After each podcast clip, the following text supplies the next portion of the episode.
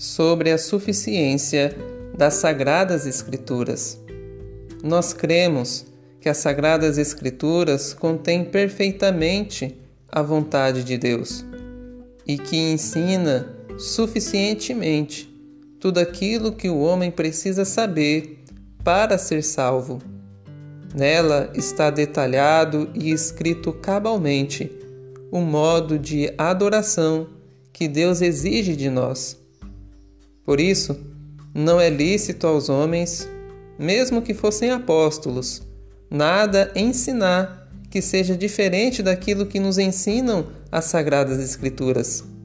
Sim, nem que seja um anjo vindo do céu, como afirma o apóstolo Paulo na carta aos Gálatas, capítulo 1, verso 8. A proibição de acrescentar ou retirar qualquer coisa da palavra de Deus é evidência de que o ensino nela contido é perfeito e completo em todos os sentidos. Não nos é permitido considerar quaisquer escritos de homens, por mais santos que estes tenham sido, como de igual valor ao das divinas Escrituras.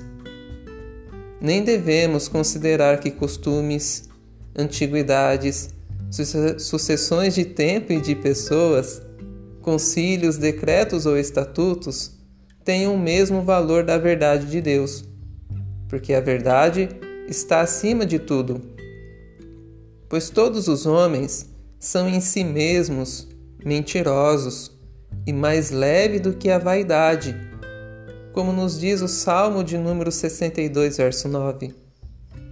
Por isso, rejeitamos de todo o coração tudo aquilo que discorde desta regra infalível, conforme nos ensinou o apóstolo João.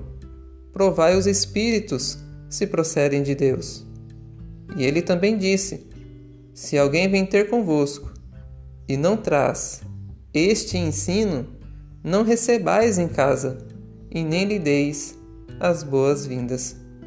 Primeira carta do apóstolo João, capítulo 4, verso 21, e segunda carta do apóstolo João, capítulo 1, verso 10. Nós não necessitamos de nenhum outro ensino além daquele que já está revelado na Bíblia Sagrada.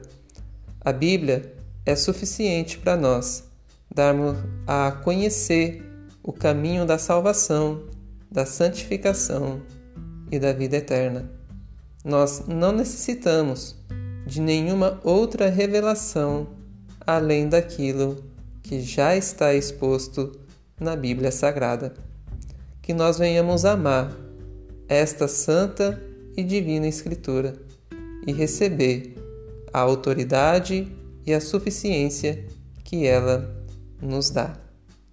Que Deus te abençoe por mais este dia, em o nome de Cristo Jesus. Amém.